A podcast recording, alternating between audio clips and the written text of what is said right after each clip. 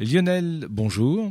Bonjour. Alors aujourd'hui, on va parler de, de nouvelles énergies, non pas d'éoliennes, mais d'hydroliennes.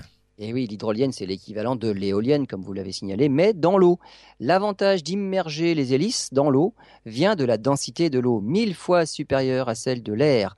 À vitesse égale, la puissance d'un flux d'eau est bien plus importante que celle du vent. En plus, les courants liés aux marées présentent l'avantage d'être prévisibles, contrairement au vent. Pour produire une puissance de 1 MW dans un courant de 2 mètres 50, par exemple, par seconde, il faut une hélice de 20 mètres de diamètre, ce qui est bien inférieur à la taille des éoliennes.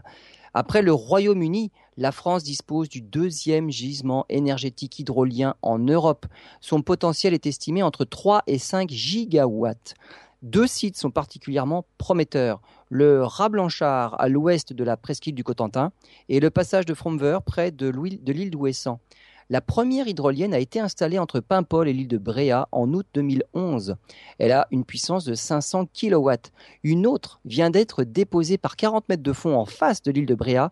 Elle fait 1000 tonnes. Elle est haute comme un immeuble de 4 étages et elle sera accompagnée d'une deuxième hydrolienne. Elles seront reliées à un convertisseur qui transformera l'énergie en courant continu.